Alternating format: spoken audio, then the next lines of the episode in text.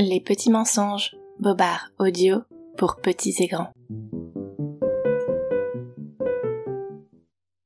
Coucou toi, tu écoutes Les petits mensonges.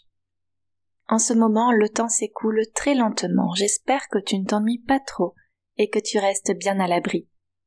Mais au fait, sais-tu pourquoi les dinosaures ont disparu? Non? Moi non plus.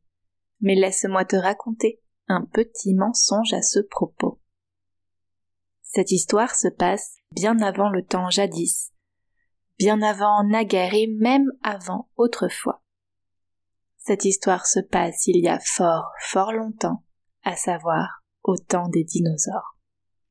Le plus grand problème des dinosaures était, comme chacun sait, qu'ils n'avaient pas de pouce. Imagine-toi la vie sans pouce. Ce serait impossible d'écrire, de dessiner, de tricoter ou bien de se moucher. Le manque de pouces des dinosaures se transforma en sérieux handicap lorsqu'une météorite leur tomba sur le coin du nez.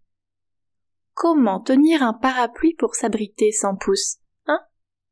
C'est impossible. Et c'est pourquoi malheureusement beaucoup de dinosaures disparurent, tout ça parce qu'ils n'avaient pas de pouces. La chute de la météorite provoqua un changement d'atmosphère très perturbant pour les gros lézards, et en quelques années la température baissa drastiquement. Sur Terre, il se mit à faire très froid. Mais comment tricoter une écharpe, un bonnet ou un pull vert sans pouce Hein? C'est impossible. Et c'est pourquoi, malheureusement, les survivants de la météorite disparurent aussi. Tout ça parce qu'ils n'avaient pas de pouce. Aujourd'hui, il ne reste que quelques dinosaures, on pourrait les compter sur les doigts d'une main, pouces inclus. Ceux-là sont très malins, ils ne sortent presque jamais de chez eux, ils restent le plus souvent bien à l'abri sous terre, confinés dans des taupinières géantes comme des montagnes. Ils ne sortent plus car la vie à l'extérieur est devenue bien trop dangereuse. La preuve, voici ce qu'il se passa la première fois que l'un d'entre eux se décida à mettre le nez dehors. Le pauvre avait faim, il devait aller chercher de la nourriture. Oh, trois fois rien, pensait-il. Juste un petit casse-croûte, à peine de quoi me préparer un déjeuner sur le pouce. Ce qui, tu en conviendras, n'a aucun sens puisque les dinosaures n'ont pas de pouce. Mais en rentrant chez lui, ses courses faites, notre dinosaure sentit son museau le chatouiller, le, le gratouiller, le démanger sévèrement. Oh non, pensa-t-il. Je suis en train de m'enrhumer.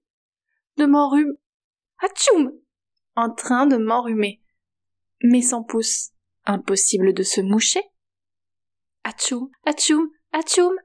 Le nez de notre pauvre dinosaure coulait tant et tant et sa fièvre était si élevée que le dégoûtant mucus emplit toute sa caverne jusqu'à déborder en lave rougeoyante puis de couler et couler encore, dévalant la montagne, brûlant tout sur son passage. Les dinosaures n'ont donc pas disparu. Ce qu'aujourd'hui on appelle volcan n'est que la chambre d'un pauvre dinosaure qui n'arrive pas à se défaire d'un malheureux rhume. Tout ça parce qu'il n'a pas de pouce. Quant à ceux qui disent que les dragons n'existent pas, eh bien, ils se mettent le doigt dans l'œil. Moi, je t'ai raconté un petit mensonge. J'espère que cela t'a plu si oui, on se retrouve très bientôt. D'ici là, je t'embrasse et surtout, ne crois pas tout ce que les adultes te racontent.